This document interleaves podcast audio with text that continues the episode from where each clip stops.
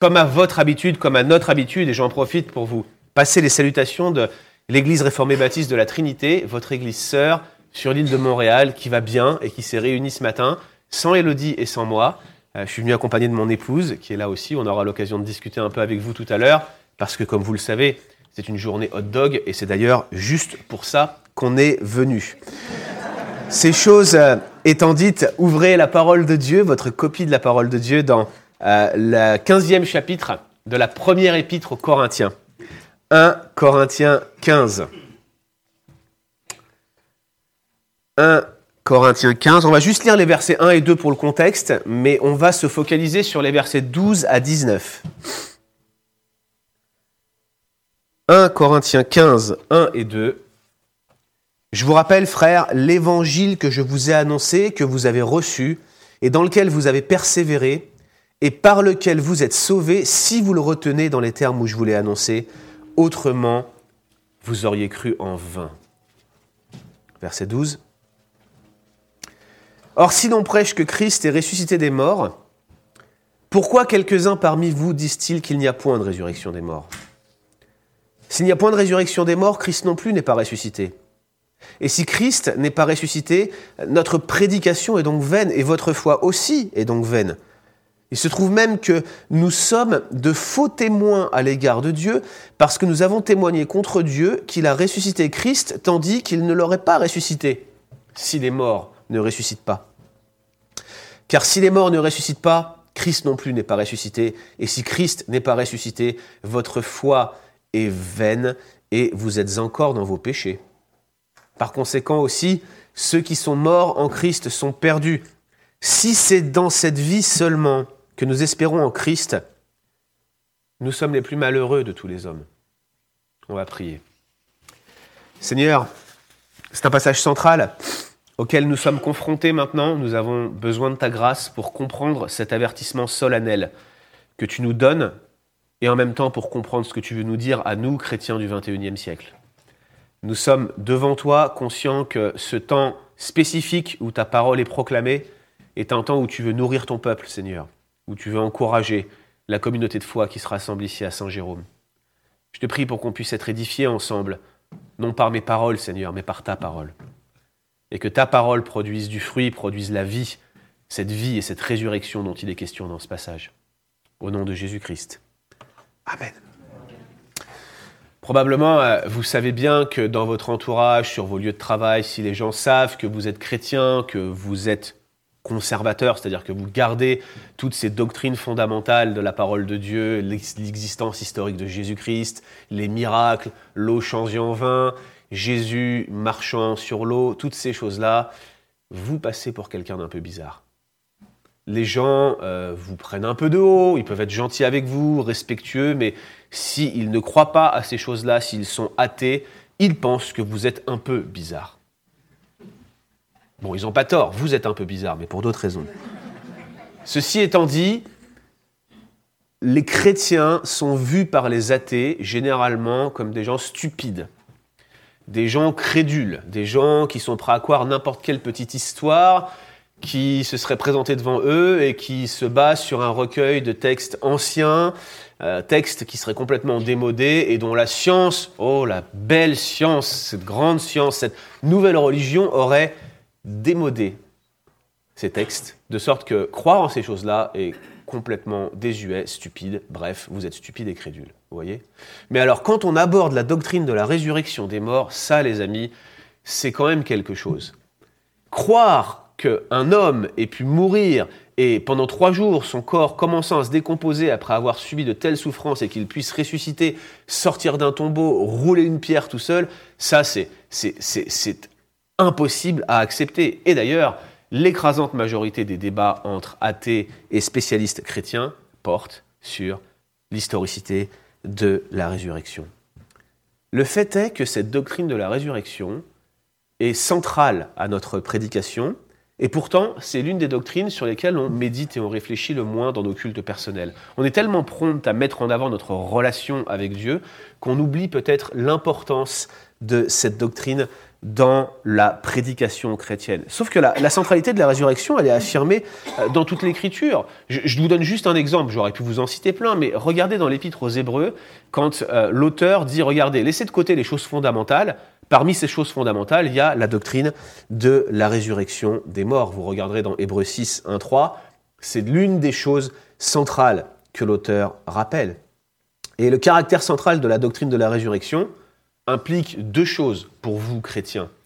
Si vous appartenez à Christ, si vous êtes né de nouveau, ça implique sa reconnaissance, c'est-à-dire que vous devez l'accepter, assentir à cette doctrine, mais aussi sa proclamation publique. Pourquoi? Car elle fait partie de l'énoncé chrétien fondamental, on va y revenir, ça s'appelle le kérigme. Qu'est-ce que ça veut dire concrètement? Première chose, la résurrection, c'est un événement historique. Ça, c'est la première chose. Deuxième chose, le message de l'évangile est un message de résurrection. Vous ne pouvez pas prêcher l'évangile. Vous ne pouvez pas dire que vous avez annoncé l'évangile à vos proches, à vos amis, à vos, aux gens qui sont dans votre entourage, dans votre oikos, si j'emploie le vocabulaire biblique, si à un moment donné, vous n'avez pas prêché la résurrection des morts. La doctrine de la résurrection, des morts, en plus, elle est pratique, c'est une doctrine de vie. Je veux dire, nous vivons par Christ ressuscité. Il agit en nous qui croyons et il agit parce qu'il est ressuscité. Vous ne pouvez pas faire l'impasse sur cette doctrine. La résurrection, c'est donc une doctrine centrale, car elle touche à tous les aspects de notre foi et de notre vie chrétienne. Sauf que voilà, l'une des églises qui avait été fondée par Paul lui-même, lui, l'apôtre, probablement le meilleur théologien de tous les temps, le doctrinaire, l'implanteur, l'une de ces églises commençait à nier la résurrection. Au verset 12, on le voit, certains Corinthiens pensaient que la résurrection n'existait pas. Alors c'est difficile de savoir exactement ce qu'il disait. Est-ce qu'il disait que la résurrection n'allait jamais arriver? Autrement dit que la, la, prédication de Paul était fausse, parce que ça, reviendra à cela. Ou est-ce qu'il disait que la résurrection était déjà arrivée? C'est ce que croyaient à Éphèse quelqu'un qui s'appelait Hyménée et un autre qui s'appelait Philette, et Paul les avait mis sous discipline pour croire une chose pareille. En théologie, ça porte un nom, on parle d'une eschatologie réalisée. Vous savez que Christ nous a déjà ressuscités, c'est la nouvelle naissance, et il nous ressuscitera aussi au dernier jour. On est déjà ressuscité, on est régénéré, on a les arts de l'esprit, et on sera ressuscité au dernier jour, corporellement, physiquement. C'est ça la doctrine de la résurrection. Nous sommes déjà et pas encore ressuscités.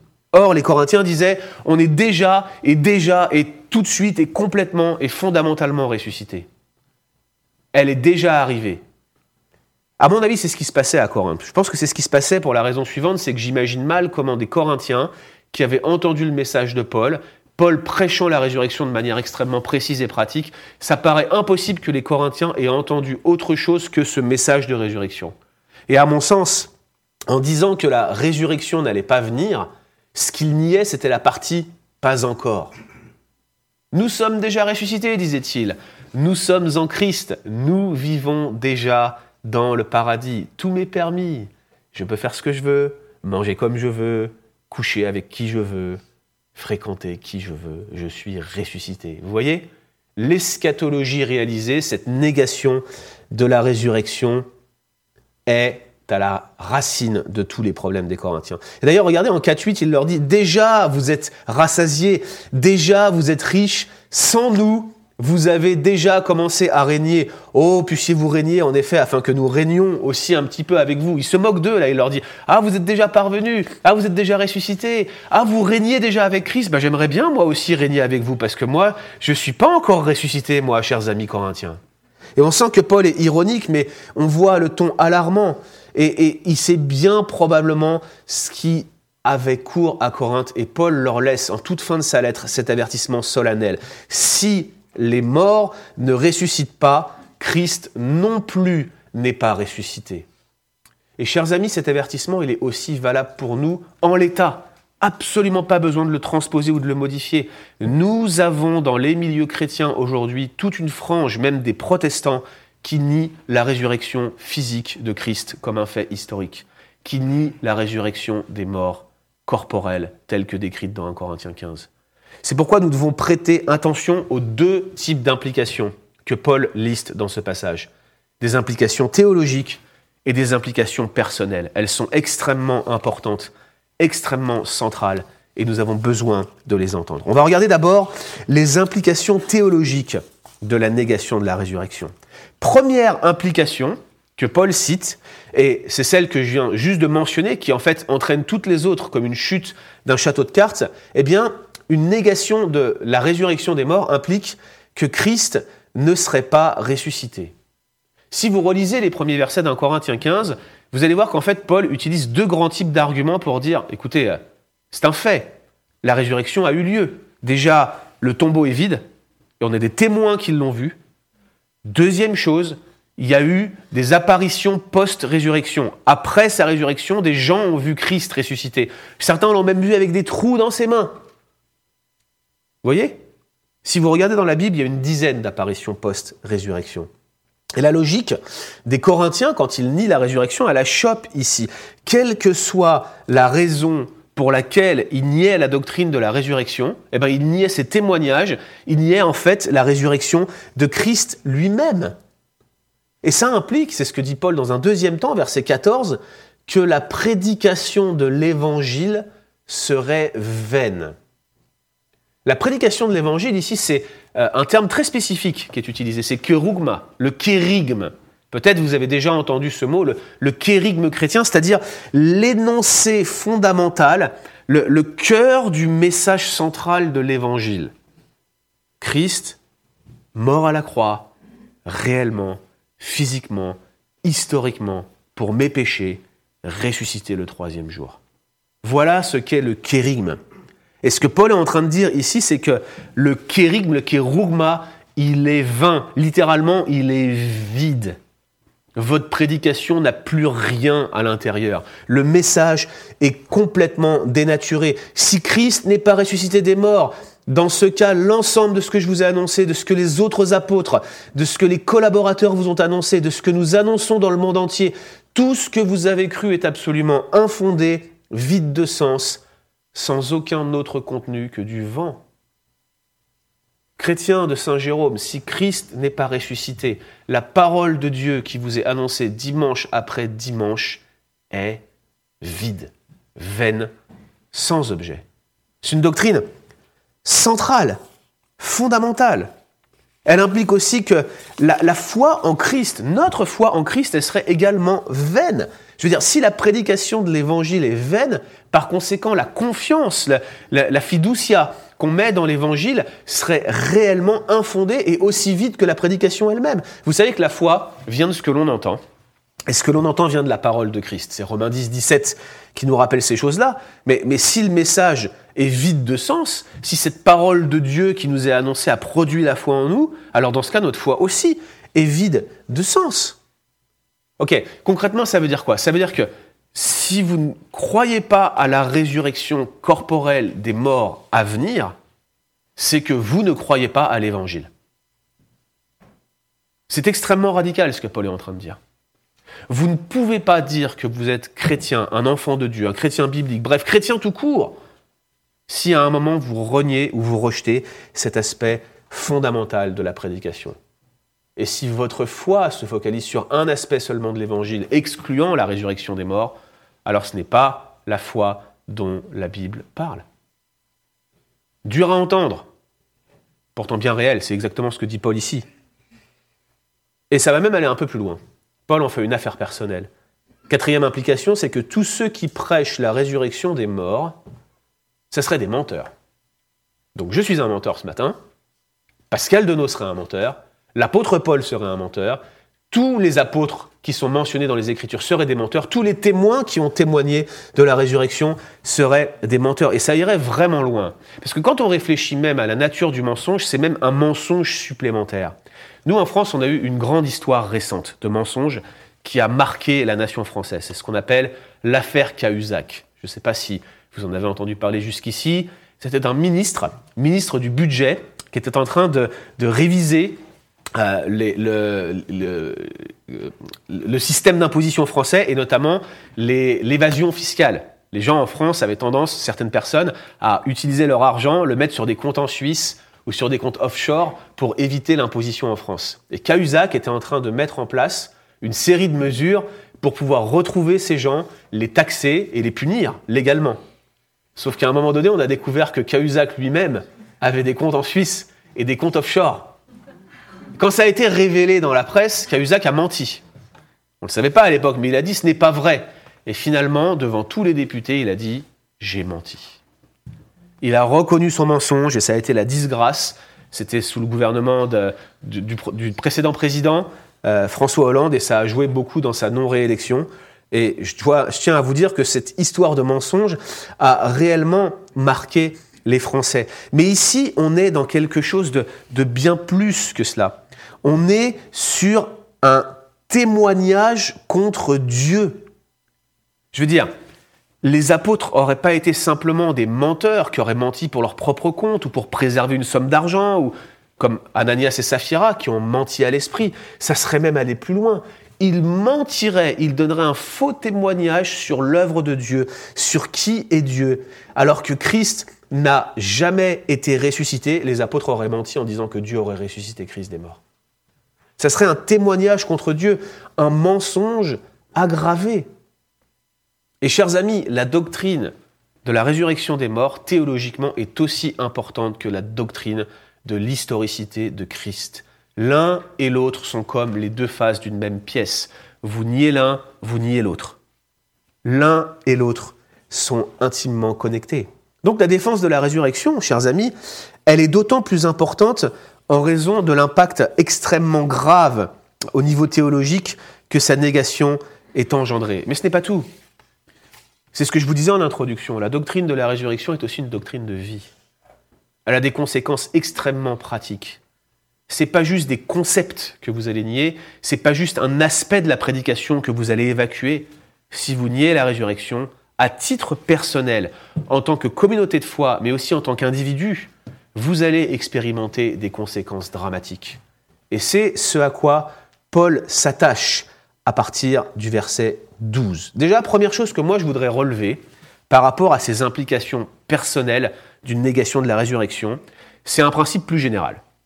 Le principe général, c'est que la doctrine, la théologie évangélique a toujours une implication personnelle.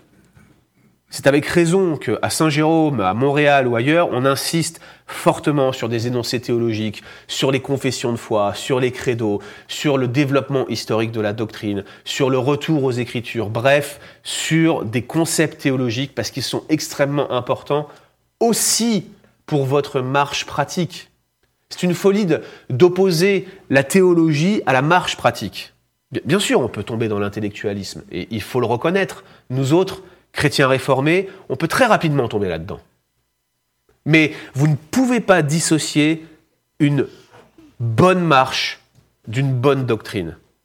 La pure doctrine et la vie sainte sont les deux mains du chrétien. C'est Alexandre de Labadie qui disait cela.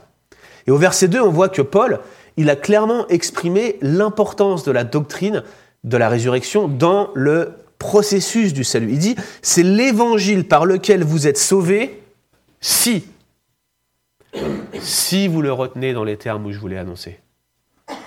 Autrement dit, si vous ne le retenez pas dans les termes où je vous l'ai annoncé, si vous ne retenez pas le kérigme, on peut se poser des questions quant à votre salut. Autrement dit, le cœur du message de l'Évangile, dont la résurrection corporelle fait partie, est absolument essentiel au salut. Toute déviance doctrinale sur ce qui touche au cœur de l'Évangile risque de faire perdre le caractère salvifique à l'évangile. L'évangile ne sauve plus si il manque à l'énoncé fondamental. Et le drame ne se limite pas à un aspect purement théologique. Si l'évangile ne sauve pas, alors vous qui avez cru en Christ, vous n'êtes pas sauvés. Vous êtes là, aujourd'hui, super dimanche, on va manger des hot dogs, mais vous n'êtes pas sauvés. Vous n'êtes pas sauvés si la résurrection n'existe pas. Voilà pourquoi c'est une doctrine fondamentale. Et pourquoi ça? Regardez verset 13, regardez verset 16, car si les morts ne ressuscitent point, Christ ne ressuscite point non plus. Si ma position doctrinale consiste à atténuer l'œuvre de Christ sur la terre, elle affectera également ma vie avec Christ sur la terre.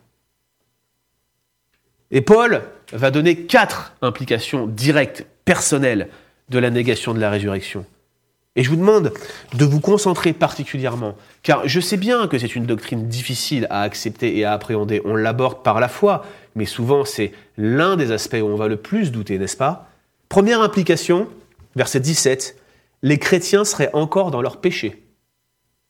À première vue, euh, si vous regardez ce verset 17 et que vous regardez la première partie de ce verset 17, on a l'impression qu'il répète un peu le verset 14. Il dit Si Christ n'est pas ressuscité, votre foi est vaine. Si Christ n'est pas ressuscité, vous êtes encore dans vos péchés. Vous voyez? Mais en fait, euh, le terme original est plutôt, euh, c'est pas pas vain qui est utilisé ici, mais c'est plutôt mataios, c'est plutôt l'absence de fruit de la foi en l'évangile, l'absence de puissance. En d'autres termes, il leur dit si Christ n'est pas réellement ressuscité, votre votre foi elle sert à rien parce qu'elle va porter aucun fruit. Elle n'a aucun sens. Elle, elle, n'aura aucune, aucune conséquence logique pour vous. Et le premier effet, ou plutôt je devrais dire d'absence d'effet, de la foi en Christ qui serait, dans un Christ qui ne serait pas ressuscité corporellement, eh bien c'est que ceux qui adhèrent à cette position seraient encore dans leur péché. C'est grave.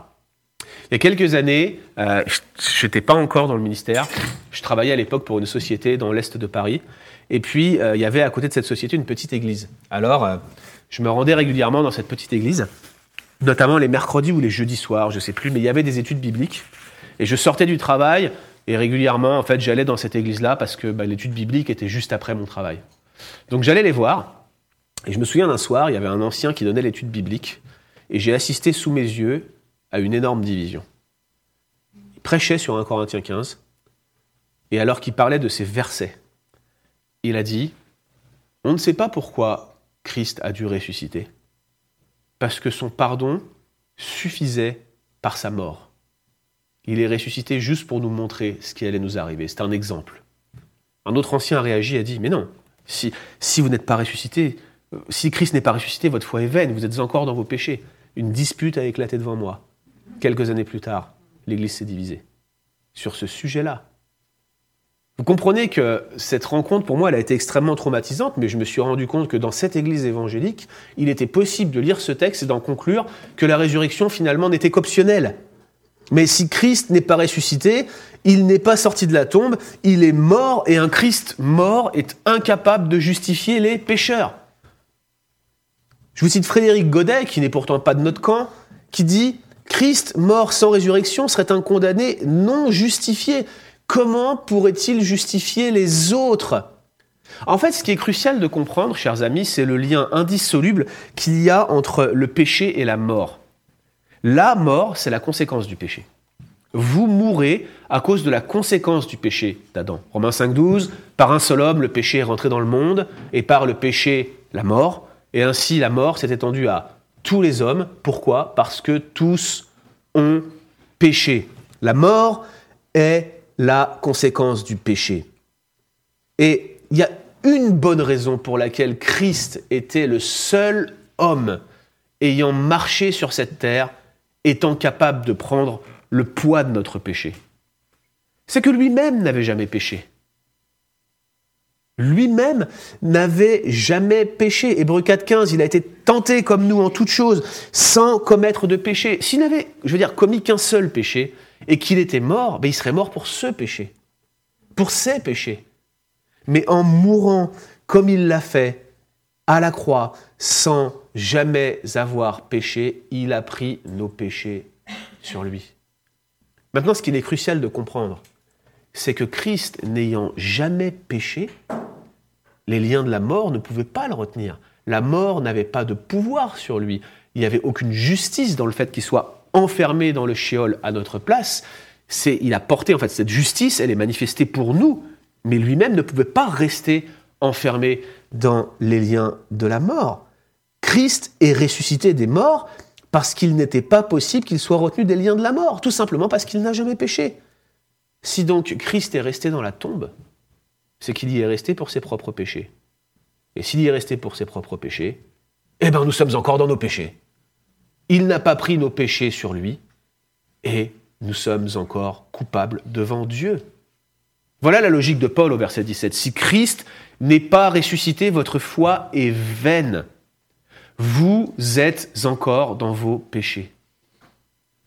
Est-ce que vous voyez l'importance cardinale de cette doctrine pour notre salut Mais ça s'arrête pas là, c'est la deuxième implication.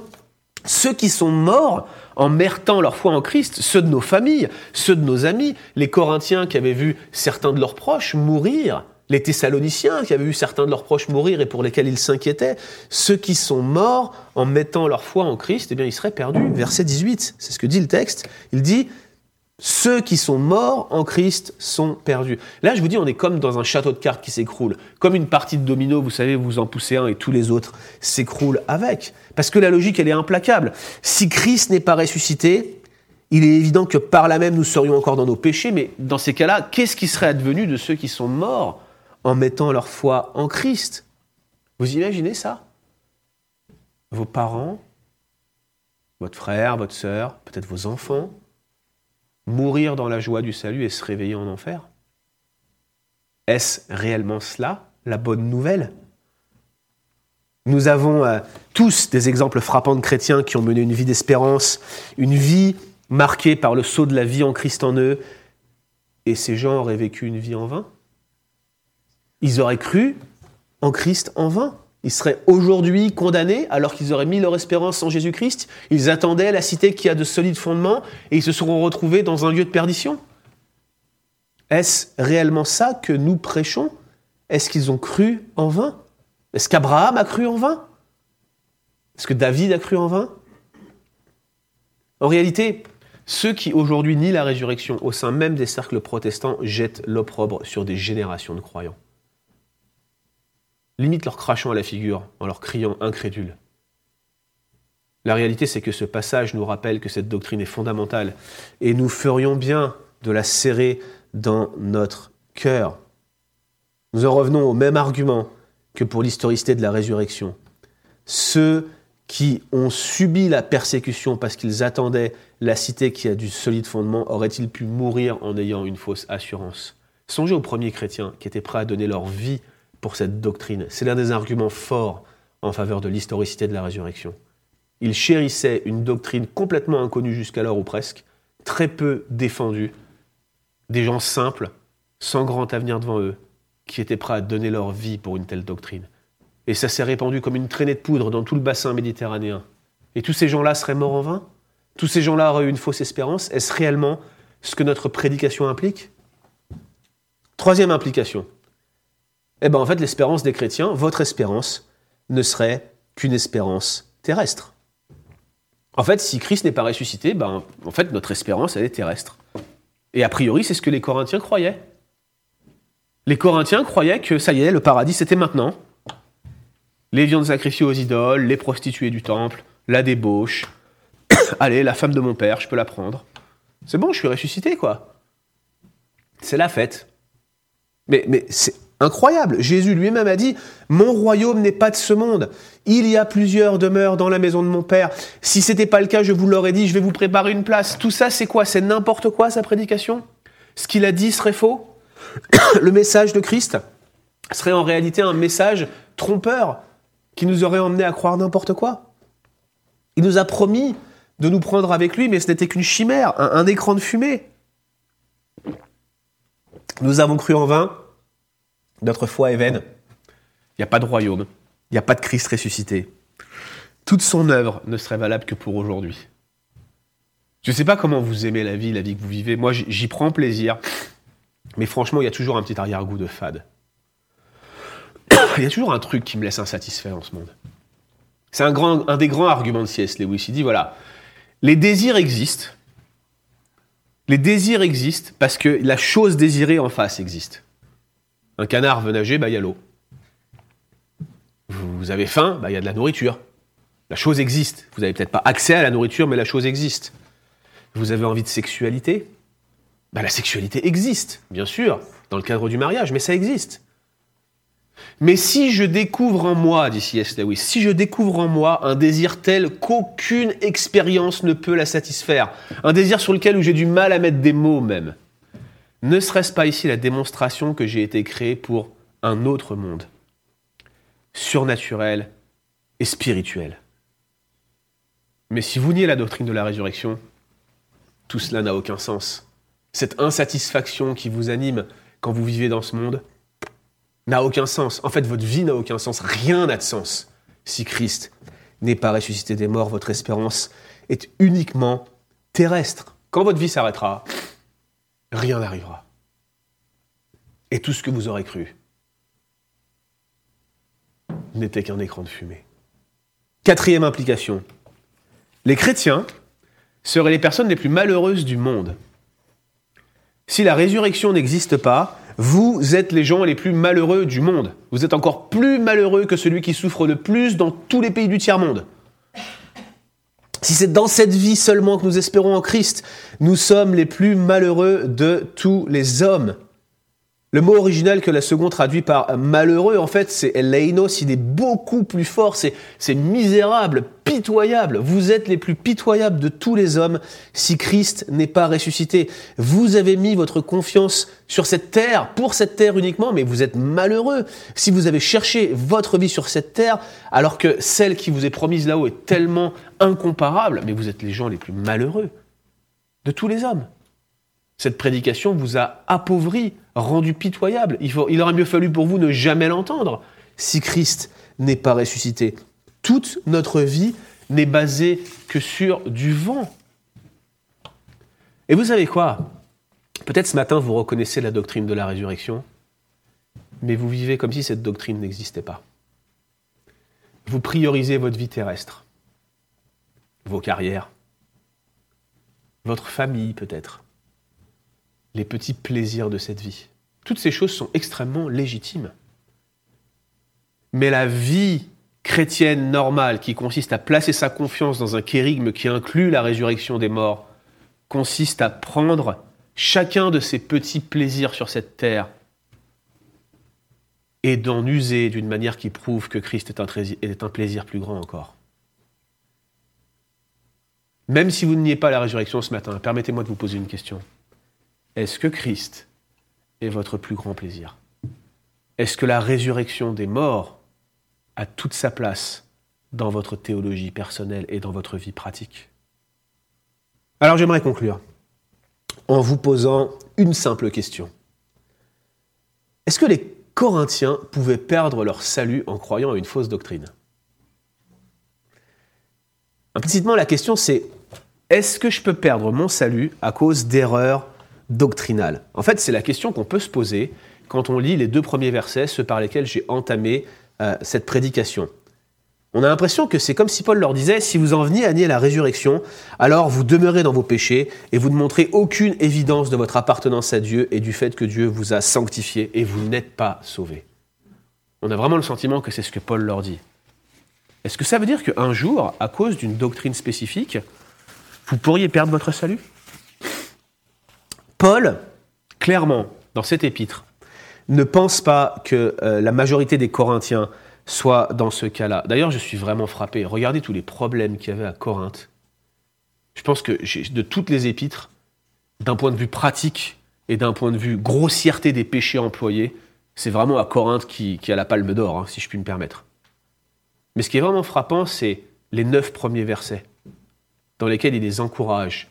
Nous savons que vous avez été élus, mis à part pour Dieu. Vous avez reçu tous les dons nécessaires à votre vie chrétienne. Et tout le long de l'épître, il les appelle frères. Adelphos, en certains cas, je pense même que ça signifie frères et sœurs dans certains contextes.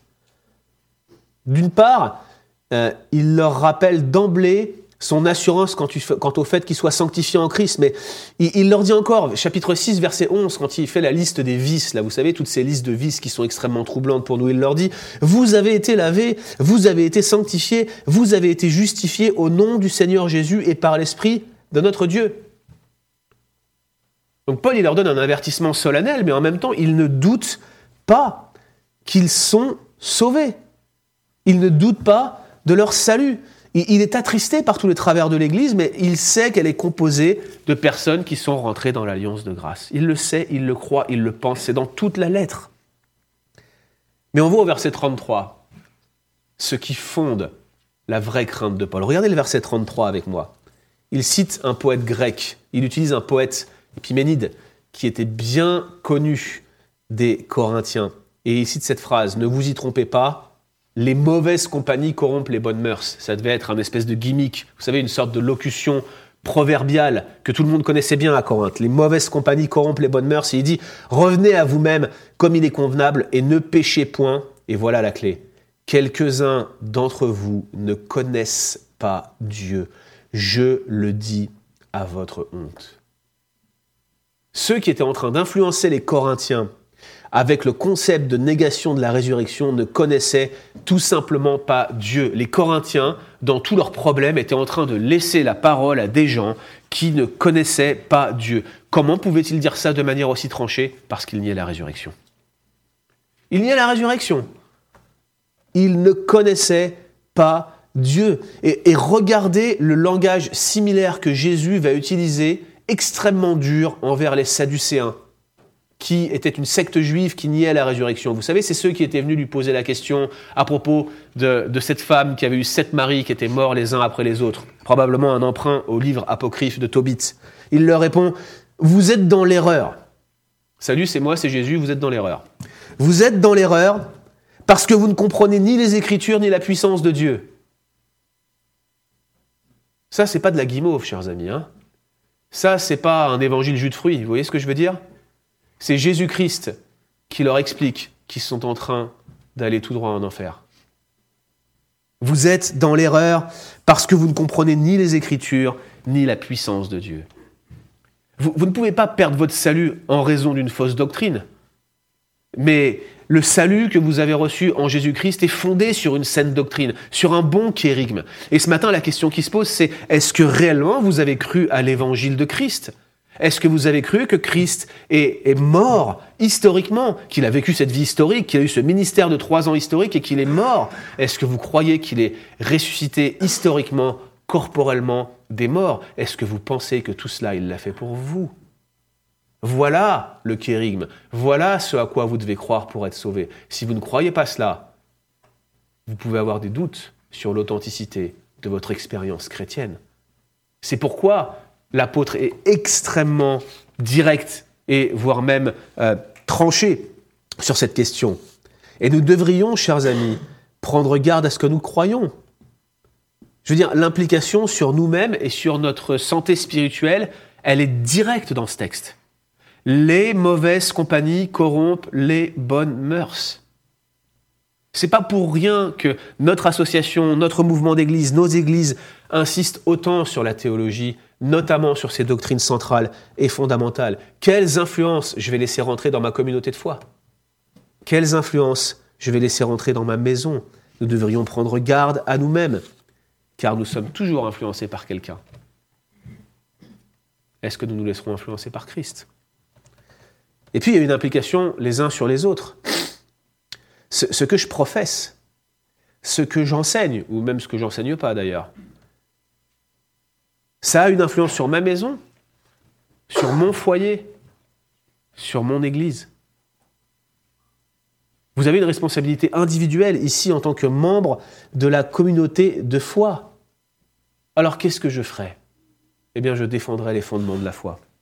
Jude, qui écrivait à ceux qui sont appelés, qui sont bien-aimés de Dieu le Père, qui sont gardés par Jésus-Christ, nous donne cette exhortation par laquelle j'aimerais conclure. Bien-aimés, alors que je désirais vivement vous écrire au sujet de notre salut commun. Je me suis senti obligé de vous envoyer cette lettre pour vous exhorter à combattre pour la foi qui a été transmise au sein une fois pour toutes. Oh, associez-vous à l'exhortation de Jude et combattez pour la foi transmise au sein une fois pour toutes, ce qui inclut, et loin devant tout le reste, la doctrine de la résurrection des morts. Prions. Seigneur éternel, merci pour ce rappel de cette doctrine fondamentale, centrale. Un rappel qui pique, qui nous fait aussi mal, qui nous reprend dans notre manière de considérer ta parole, de considérer cette doctrine, de vivre cette doctrine. Seigneur, à la fois, je voudrais prier pour tous ceux qui ne sont pas au clair vis-à-vis de cette doctrine et qui sont présents aujourd'hui dans l'Église. Je te prie de, de leur donner une claire vision de l'Évangile et de leur permettre de l'accepter. Mais aussi, Seigneur, je te prie pour nous, et pour tous ceux qui croient que la doctrine de la résurrection des morts est bien historique, corporelle, véritable, bref, qui, qui adhère au credo, au kérigme, tel que prêché dans les Écritures. Seigneur, je veux te prier pour que notre vie soit en accord avec cet élément de notre foi. Je te prie pour que notre vie tout entière soit placée sous le signe et sous le sceau de cette vie à venir qui est cachée, réservée pour nous. Elle est avec Christ en Dieu. Je te prie pour que cette vie gouverne d'avance la vie que nous vivons sur cette terre. Je te prie pour que nous apprenions à vivre aujourd'hui, dès à présent, cette vie qui nous est réservée dans les cieux. Je te prie, Seigneur, pour que nous puissions user de chacun de ces petits plaisirs terrestres, quels qu'ils soient, d'une manière qui témoigne que tu es un plaisir bien plus grand encore. Seigneur, je te prie pour que tu nous bénisses en tant qu'Église et que nous puissions à la fois professer la saine doctrine et démontrer par nos œuvres qu'elle est véritable. Au nom de Jésus-Christ.